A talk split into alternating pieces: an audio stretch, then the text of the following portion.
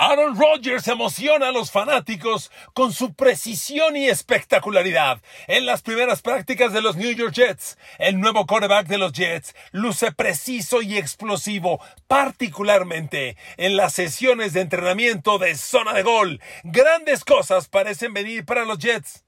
Con los Raiders de Las Vegas, finalmente Jimmy G ha superado el examen físico. El quarterback de los Raiders no tendrá impedimento alguno para reportarse mañana e iniciar entrenamiento con su nuevo equipo.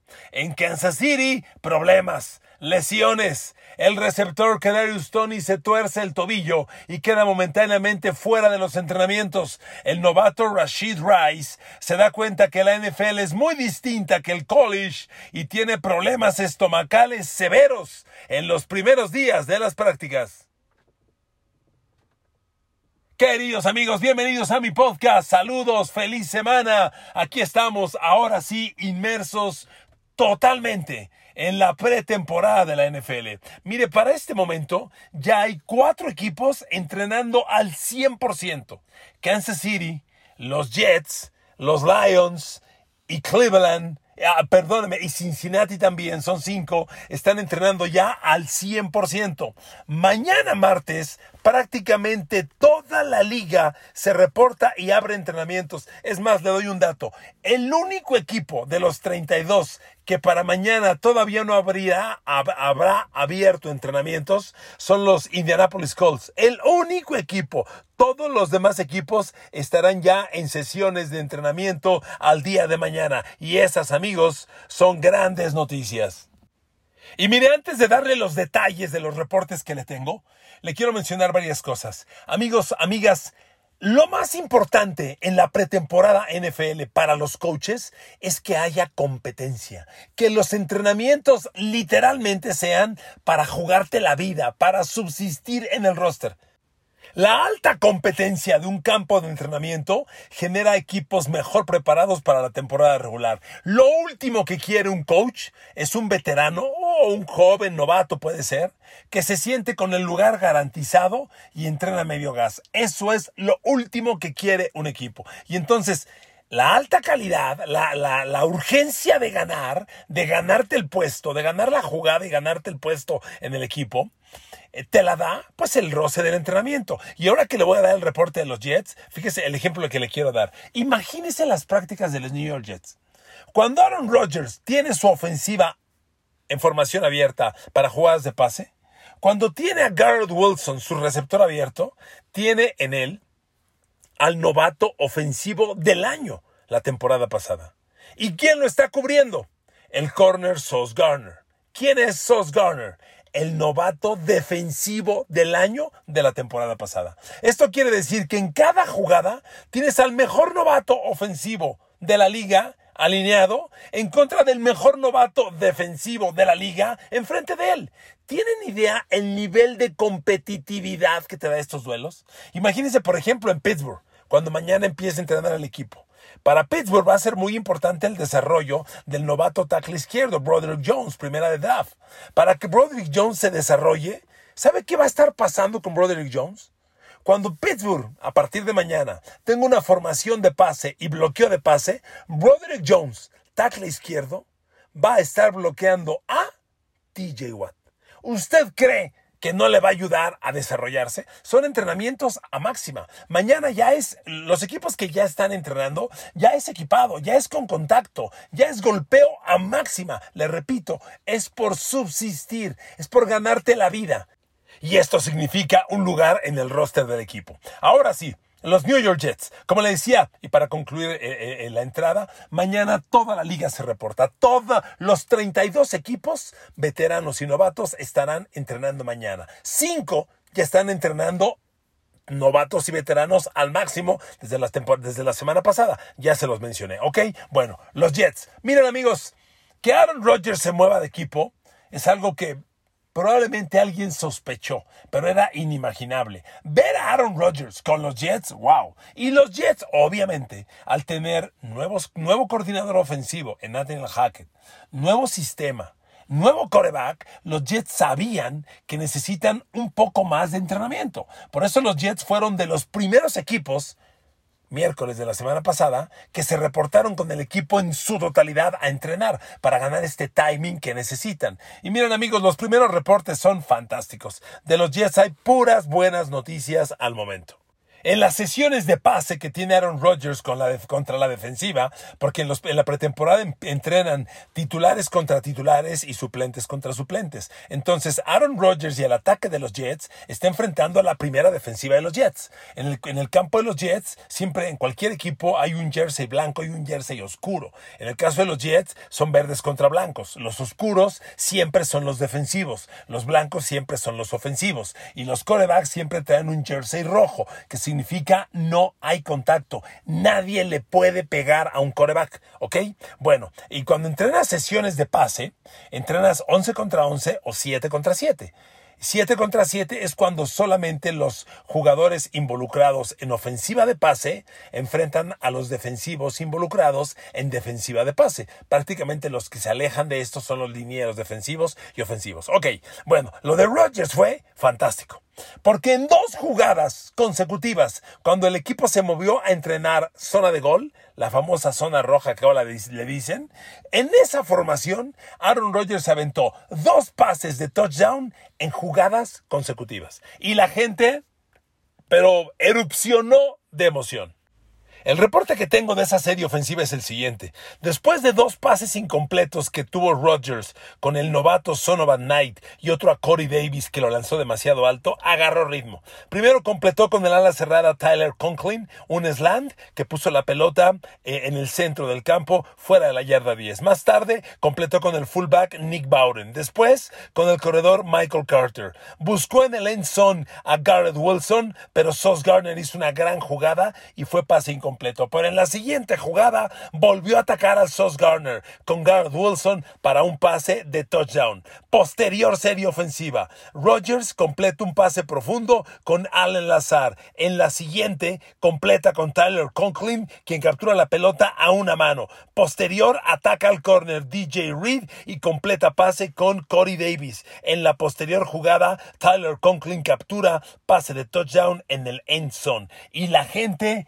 emocionadísima con Aaron Rodgers. El coach Robert Sale dijo que es la mejor práctica que ha visto al momento de Aaron Rodgers. Más tarde, avanzada ya la práctica, Rodgers completó otro envío de touchdown con Michael Harman, el nuevo receptor que trajeron, que, que contrataron como agente libre y que viene de los Kansas City Chiefs. Harman al final de la práctica dijo, no hay duda, este hombre es único en la historia.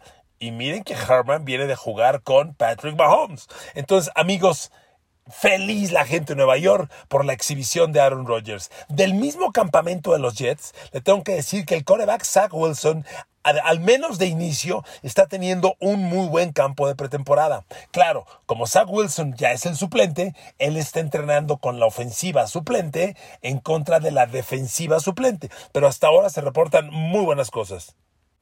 Del resto de los Jets hay particularmente buenas notas de la defensa. Se dice que los primeros dos días de la pretemporada la defensa dominó a Rodgers y a todo el ataque. Se hablan muy buenas cosas de Jermaine Johnson. Si ustedes lo recuerdan, fue primera de draft el año pasado de los Jets y tuvo una temporada de novato Ah, medio insípida, nada excepcional, tampoco muy criticable. En realidad, no pasó mucho con Jermaine Johnson. Dicen los reportes que está ganando todas las batallas a los tackles ofensivos y está metiendo mucha presión a los corebacks. Esa es sin duda una buena nota para los Jets. De tal forma, amigos, que el coach Robert Sale al momento solo tiene buenos reportes que dar de sus Jets. El equipo se desarrolla bien, empieza a encontrar química y vamos a ver cuando lleguen los porque se juegan partidos. Eh, los scrimmage no son partidos completos, pero se juegan dos cuartos, se juega un cuarto, ofensiva titular contra defensiva titular. Esos son los scrimmage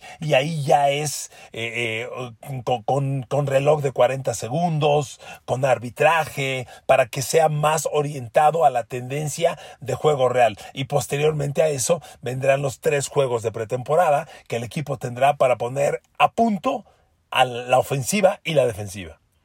Bueno, pues los Jets, muy bien. Cambiemos de reporte. Los Raiders, por fin, por fin, Jimmy G, Jimmy Garoppolo, luz verde, ha pasado el examen físico. Y miren, perdón, Raider Nation, si consideran que exageré, una disculpa, pero ¿saben qué pasa?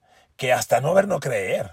O sea, uno después de tantos años ve tantas cosas que ya historias, buen verbo, no lo compras. Y Jimmy Garoppolo, hombre, es el único jugador en el roster Raider de los 90 jugadores que tienen que no había pasado el examen físico.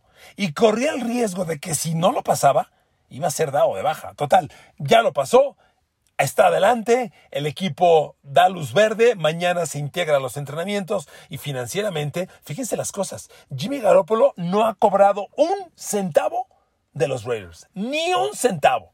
Cuando firmó el contrato, le iban a dar 22 millones de dólares por firmar. Ese dinero, al enterarse de la lesión de tobillo, lo retuvieron lo convirtieron en parte del sueldo anual que, que Garópolo iba a cobrar esta, durante la temporada, así que no le dieron ni un peso y le dijeron, hasta que pases el examen físico, esa lana que ibas a cobrar por firmar se integra a tu sueldo y la cobrarás durante toda la temporada. Entonces Jimmy G no ha cobrado un peso de los Raiders, ahora los cobrará y bueno, luz verde, se integra al equipo, todo bien. Ahora, por ese lado. Por otro lado, el ala defensiva, primera de draft de los Raiders, Tyree Wilson, a la, a la lista de y, físicamente inhabilitado para entrenar. Y esa no es una buena noticia. Primero les explico muy, muy rápidamente, amigos. Esta lista de Physically Unable to Perform, que por sus siglas se le conoce como PUP, es una lista donde, para no darle más vueltas, se coloca a los jugadores que no están listos para entrenar. Se están recuperando, están sanando, están en rehabilitación, y tú puedes meter o sacar de esa lista a cualquier jugador durante el proceso del campo de práctica. Obviamente, quieres sacarlo pronto para que entrene con el resto del equipo, pero que Tyree Wilson, tu primera selección de draft, el hombre clave que esperas que haga dupla con Max Crosby, arranque temporada ahí sin entrenar, sin jugar, no es una buena noticia. Y por si eso fuera poco, los Raiders tuvieron una tercera ronda de draft en el tackle defensivo Byron Young de Alabama también está en la lista de Physically Unable to Perform, PUP, no puede entrenar. Amigos, no son buenas noticias. Bueno, tampoco quiero ser muy trágico. Te repito, les repito, a esa lista mañana te pueden sacar y te reintegras a las prácticas. Simplemente te colocan para acabar de pulir algún tema médico, de rehabilitación. Normalmente estás ahí días, algunas veces eh, lo, menos, lo menos probable, pero suele pasar que estés semanas, una o dos, pero de ahí sales y te integras a entrenar. Recuerden, cada equipo tiene 90 jugadores y se van a quedar solo 53 y ocho más en la escuadra de práctica. Tú quieres verlos en el campo de entrenamiento para que se den de topes con los rivales, sino que estén en la lista de inactivos, ¿ok? Bueno, entonces los Raiders, buenas noticias por Jimmy Garoppolo, pero no muy halagadoras con Tyree Wilson y con Byron Young. Antes de darle el reporte de Kansas City, le doy rápidamente algunas notas de otros equipos que se hicieron notar. A ver, Baltimore ya informó que el receptor Rashad Bateman está listo. Él, a diferencia de los que son colocados en la lista de PUP, él sale de esa lista y está listo para entrenar. Rashad Bateman, luz verde para iniciar entrenamientos. Con Chicago, el receptor Chase Claypool, un hombre tan importante, igual a la lista de Physically Unable to Perform. Chase Claypool va a iniciar los entrenamientos sin entrenar con el equipo, recuperándose de lesiones y no es una buena nota, aunque como no tiene una lesión muy grave arrastrando, se espera que muy pronto se reintegre. En, Cincinnati, un equipo que ya está entrenando al 100% novatos y veteranos. El tackle izquierdo, el tackle derecho, Lyle Collins, que estuvo lesionado del ligamento cruzado anterior la temporada pasada, obvio, en la lista de Physically Unable to Perform, PUP, inicia entrenamientos entrenando solo, aislado, por separado. No está listo. Misma historia del otro tackle, un novato que están, un jovencito que están trabajando de nombre David Cochran, y mismo caso del corner titular Chidobe Uzi, que igualmente inicien la lista de incapaces físicamente para entrenar. No son buenas notas. En Cleveland, que están entrenando ya al 100%, una pequeña torcedura de tobillo de Amari Cooper parece que no es tan grave. Eh, eh, sin embargo, tuvo que alejarse de la práctica el día de ayer. En Denver, equipo que mañana se reporta al 100%, ya informaron que el corredor Javonte Williams mm, va a estar listo al 100%. No va a estar en la lista PUP, como le estoy mencionando. Él va a estar listo para entrenar. Quien sí va a esa lista de incapaz para entrenar es el receptor KJ Hamler, lo mismo que Kendall Hilton, otro receptor abierto, eh, y el linebacker exterior Byron Browning, que se sabía iba a ser la historia. Igualmente, en Denver va a iniciar temporada en la lista de incapaz físicamente de entrenar. En Detroit, Marvin Jones, receptor abierto, tampoco inicia entrenando. Emmanuel Mosley, un corner bien importante, pero que se está recuperando de un ligamento cruzado anterior roto la temporada pasada mientras estaba en San Francisco. Y misma historia, inicia entrenamientos aislado, no va a estar con el resto del equipo. Y ahora a ver, Kansas City. En Kansas es muy importante el desarrollo del receptor abierto Kadarius Tony. Este muchacho el año pasado lo contrató Kansas, proveniente de los New York Giants. Hombre, en, en Nueva York fue primera de draft Kadarius Tony. Que no funcionó es otra historia, pero lo trajeron a los, a los Chiefs y en los Chiefs dio cosas interesantes. Sin embargo, en la práctica del sábado se torció el tobillo y por lo pronto fue alejado de los entrenamientos. No es una buena señal. Pero fíjese cómo son las cosas. Se lesiona Kadarius Tony, lo aíslan, lo sacan de la práctica, deja de entrenar el sábado y en su lugar entra un agente libre, un novato que trae Kansas, pero agente libre, no salido del draft, de nombre Richie James. Y el chavo como si hubieras trabajado con Mahomes años, empieza a hacer una química con Patrick Mahomes y en la serie ofensiva en la que lo ingresaron al campo, Patrick Mahomes completó con Richie James dos pases casi consecutivos, uno de ellos, según cuentan, un riflazo al centro del campo que exhibió grandes manos de Richie James y amigos, de eso se trata esta historia. Te abren una oportunidad, aprovechala. Y si Kadarius Tony se lesiona, pues lo siento mucho, Richie James la va a aprovechar y así lo hizo de inmediato. Por cierto, con Kansas, el novato Rashid Rice fue segunda selección de draft, receptor abierto, un jugador bien importante porque se reporta que incluso Mahomes le pidieron punto de vista sobre él para saber si lo reclutaban o no. Es un chavo del cual hay grandes expectativas. Bueno, en la práctica del fin de semana, Richie James salió del campo para vomitar y acabó el entrenamiento y tenía severas náuseas. Amigos, para que se den cuenta lo que son los campos de entrenamiento. Además, en Estados Unidos hay unas olas de calor violentísimas y hay equipos entrenando con cerca de 40 grados centígrados. Entonces, es un escenario bien complicado. Y hombre, si yo le digo Rashid Rice, receptor abierto de Southern Methodist, segunda de draft, eh, gran expectativa en Kansas, ¿qué espera usted? Espera usted que, Patrick Mahomes trabaje mucho con él. No, pues resulta que el novato, le repito, salió del campo para vomitar porque no aguantaba más. Y acabó los entrenamientos y seguía con náuseas. Eso es el mundo de la NFL y el mundo de la pretemporada NFL. Mira el grupo de receptores con los que está entrenando Patrick Mahomes. Mahomes lleva estos días entrenando con Marques Valdez Scantling, Sky Moore, Justin Watson, como le decía, un poco del novato Rashid Rice y ahora este novato eh, Richie James. Otro novato se integra a la rotación en los entrenamientos de nombre eh, Justin Ross. Le han dado algo de juego y le menciono estos nombres que seguramente usted dirá hoy, híjole, pues ni siquiera en mi vida los he oído. Es cierto, hace una lo recuerdo muy bien, yo le daba reportes de la pretemporada de Chiefs como los de hoy. Y recuerdo que le decía, está causando buena impresión el novato corredor, a Isaiah Pacheco. Le están dando la pelota a Isaiah Pacheco. Parece estar más involucrado de lo que un novato debería. Y ojo, a Isaiah Pacheco fue séptima de draft. Y el año pasado en el campo de pretemporada empezó a ganar confianza. Y usted sabe cómo acabó Isaiah Pacheco acabó jugando el Super Bowl y ganando un anillo de campeón. Entonces, amigos, en la pretemporada empiezas a generar confianza con los coaches y en este caso con Patrick Mahomes. Y que Rashid Rice, el novato, tenga los problemas que le he mencionado. Que eh, Richie James empiece a jugar en lugar de Sky Moore, a lucirse bien, lo mismo que Justin Ross, son dos nombres que usted podría decir, ni los conozco. Recuérdelos, a lo mejor en septiembre, octubre empezamos a hablar de ellos porque se quedan en los 53 y van ganando confianza de Patrick Mahomes. Miren amigos, la liga es inmensa, son 32 equipos y como le decía, mañana ya estarán, mañana martes, ya estarán 31 de los 32 entrenando al 100% novatos y veteranos. Y yo afortunadamente con la oportunidad de platicar con usted todos los días, tendré podcast diariamente, como siempre lo he hecho, para platicar de la mayoría de los equipos, o todos, de ser posible, y dar reportes como estos. Vienen cosas bien interesantes. La pretemporada es una carnicería. ¿Sabe cuántos jugadores sueñan con llegar a la NFL porque de eso quieren vivir?